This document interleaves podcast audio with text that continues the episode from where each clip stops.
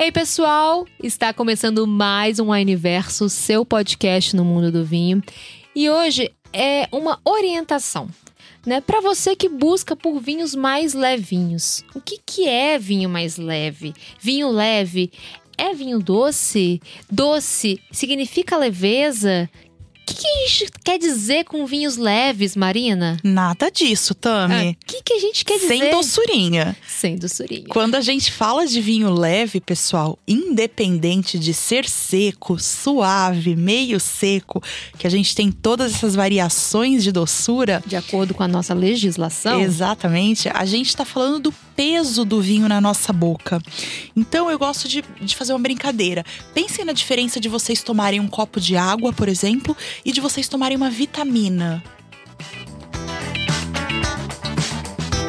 Não tem um peso diferente? A vitamina é mais densa, ela é mais pesada na boca. Ela seria o equivalente a um vinho encorpado. Uhum. Então, por exemplo, e quando a gente fala um vinho levinho, a gente está comparando ele ao corpo mais puxado para a água. Um vinho mais leve no paladar, fácil de beber. Um vinho que não tem tanta estrutura. Então, a gente está falando de um vinho mais, é, vamos dizer assim, Maci... É, uma, é uma sutileza no paladar. Sutil, gostei dessa Isso. palavra. Acho que é uma palavra boa, sutil. Então, quando a gente fala de vinho leve, ou vinho pesado, ou vinho encorpado, pessoal, a gente está se referindo ao corpo do vinho. Então, ao peso que essa bebida tem na nossa boca. Isso é muito bacana porque é comum as pessoas associarem vinhos leves com vinhos doces. Acontece. É, é igual é, usar a palavra suave para doce, né? Quando suave quer dizer maciez, né? Isso é muito comum mesmo. Tanto é que se a pessoa tomar um velar, né, um primitivo de mandúria com 15,5% de álcool, tanino lá nas alturas, e ele é meio seco, ele tem um residual de açúcar relativamente alto, mas tudo é muito bem integrado. Ele é extremamente tânico, ele é extremamente alcoólico e esse residual de, açúcar é extremamente necessário para o vinho ficar Em equilíbrio. em equilíbrio. Só que esse vinho é uma porrada. É uma porrada, você não toma ele rápido, Não. porque ele é pesado. Isso, quando você coloca ele na boca, ele é denso na sua boca. Ele dura. Ali, ó, ó, mas fica. Pensa. Ele marca o seu paladar. Tá, e ele tem, e ele é meio seco. E, e aí eu vou dizer que ele é um vinho leve porque ele é meio seco? De forma Nossa, alguma. Se tem uma coisa que eu não posso dizer, que ele, que ele vinho- inclusive nem a garrafa dele é leve. Aquele. Pra servir, você já sente o peso Já tá- tá- de estar bebendo ele. Exatamente. Então, se você fazia essa analogia que vinhos leves eram vinhos com percepção de residual de açúcar, é, você, é, é um um- equívoco. é um Exatamente, equívoco. é um mito. Pode, é- pode, pode tirar já- isso. já tirar. É, porque assim, vinho mais leve não é sinônimo de vinho docinho. E doçura, de forma alguma, vai indicar leveza. Exatamente. Pode indicar maciez, como você falou. Pode até indicar um pouquinho mais de estruturinha, dependendo do vinho. Mas nada de leveza, pessoal. O vinho do Porto não é nada leve. Exatamente. Esse prim- primitivos de Mandúria nunca são leves, né? Independente de qual que seja. tardias são mais densos, também não são leves. Exatamente. Então, leveza, como a Má falou de uma forma magnífica, é o corpo do vinho. Se eu falo que um vinho é leve, é um- eu tô falando de um vinho mais sutil no paladar. E aí, quando a gente fala de vinho leve, tem algumas características, como porque a gente fala de equilíbrio, né? O corpo é um dos elementos do vinho. Além do corpo, a gente vai ter acidez, vai ter açúcar residual, vai ter tanino, vai ter teor alcoólico. Tudo isso tem que estar numa harmonia, num grande conjunto, para o vinho estar agradável no nosso paladar. Então, normalmente, os vinhos que são levinhos, eles têm essas características puxadas mais para baixo. Ótimo. Então a gente vai ter um vinho normalmente com teor alcoólico mais baixo, nada muito elevado. Em torno ali de uns 13, 13,5. Exatamente. 13 eu acho que é o lugar dele ali, né? Para os vinhos tintos. Exatamente. Então a gente vai para ter um equilíbrio entre tudo isso, a gente precisa que as demais características também estejam de acordo. Então, a começar por, pelo percentual alcoólico. Quando a gente fala de um vinho leve, a gente está falando de um vinho que tem um álcool menor ou um álcool não tão elevado. A gente está falando de um vinho também que vai ter uma boa acidez, mas nada que se destaque absurdamente, porque senão o vinho vai ficar muito incômodo no paladar, não vai ficar agradável. Então, a gente precisa que todas essas características estejam equilibradas. Quando a gente fala dos vinhos brancos e rosés, a gente vai ter um pouco mais de acidez naturalmente, e os espumantes, inclusive. Quando a gente fala já dos vinhos tintos, a gente vai ter uma acidez um pouco mais uh, integrada, um pouco mais discreta, não uhum. tão evidente. Até porque a gente tem os taninos que contrapõem essa acidez. Então a gente ganha um novo elemento. Mas o principal mesmo dos vinhos é a gente prestar atenção no corpo. E quando a gente fala de vinho leve, a gente está falando de todos os estilos de vinho. Todas as possibilidades. Esse é um ponto bacana. E só para complementar, é, leveza não é sinônimo de simplicidade apenas. A gente tem vinhos leves com extrema complexidade. Por exemplo, o Pinot Noir, Seleção de Suelos, Manos Negras, né?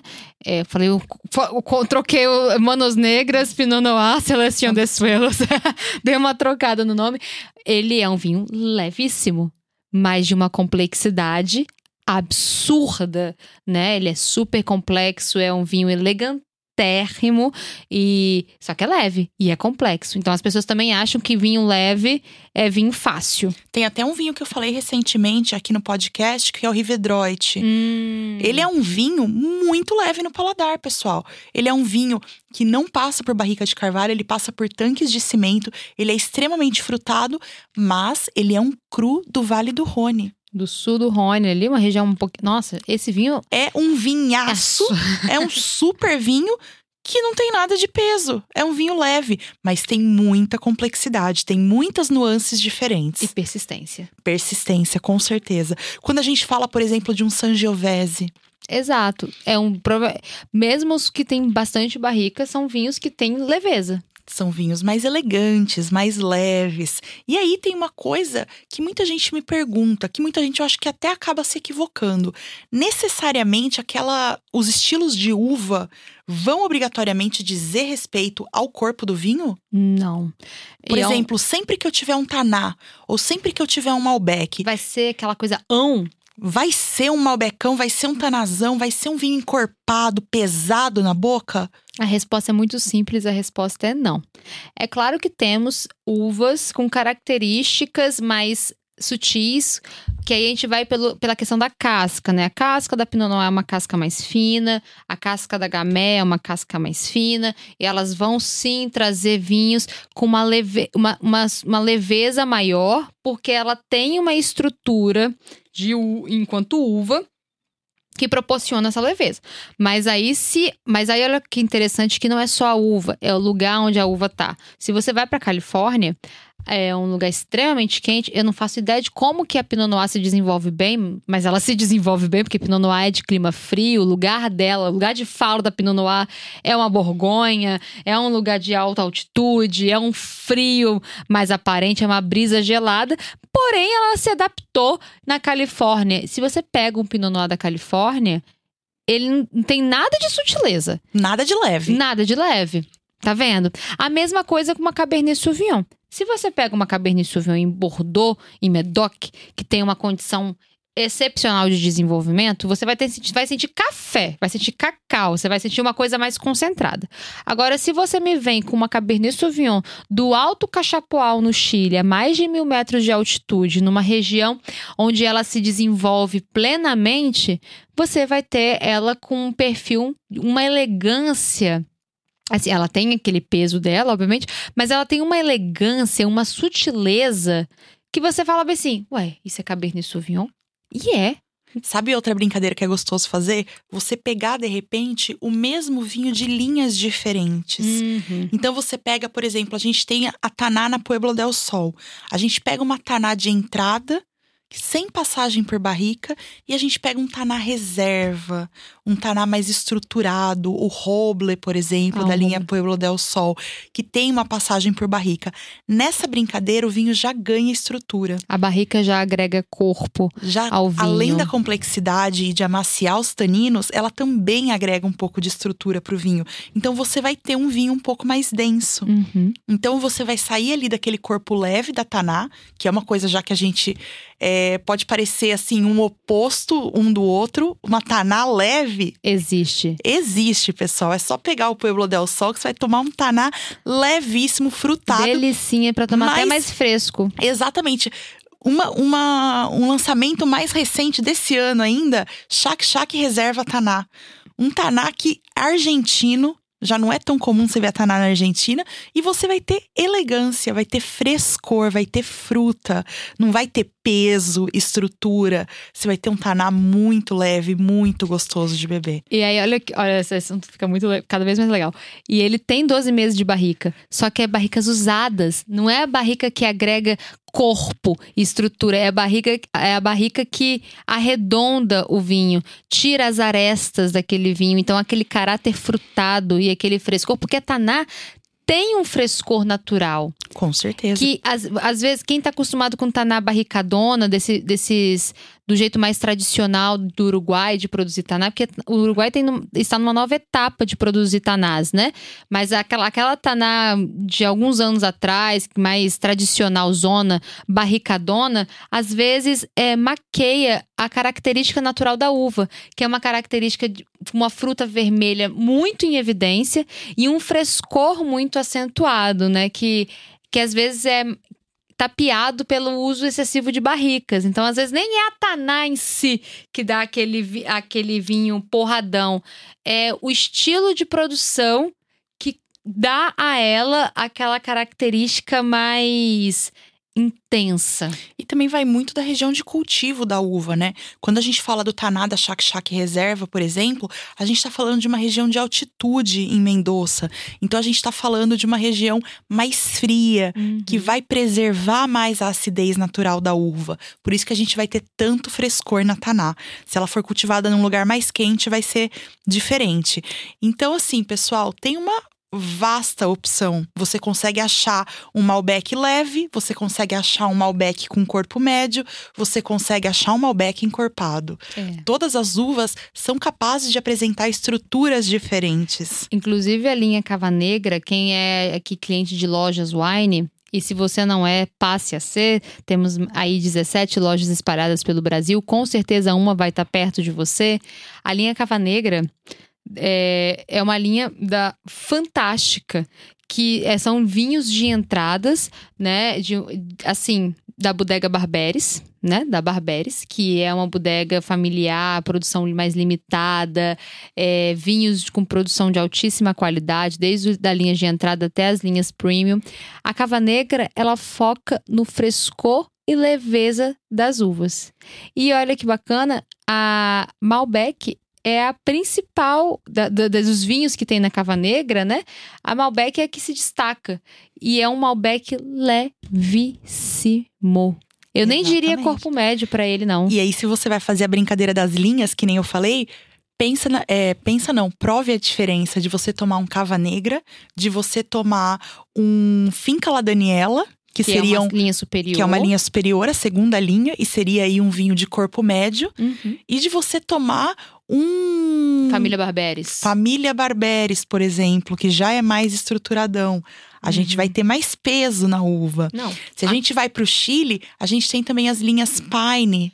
Ah, a linha Pine é sensacional. Tem Carmener, tem Cabernet Sauvignon, tem Cabernet Sauvignon com Syrah, blend delicioso, Que é que deu muito certo. tem, tem acho que Sauvignon Blanc, Tem, tem, tem, tem Rosé. Chardonnay, tem Rosé. É uma linha. Todos, todos os vinhos da linha São super são leves. super leves. Ah, Cabernet Sauvignon, Syrah. Sim, leve. Leve e frutado. Muito Fresco, frutado. Uma bomba fácil de, de fruta. beber, uma fácil de bomba de, beber. fruta. E a gente tem também a Barão Philip de Rothschild, que é uma das vinícolas mais renomadas do mundo.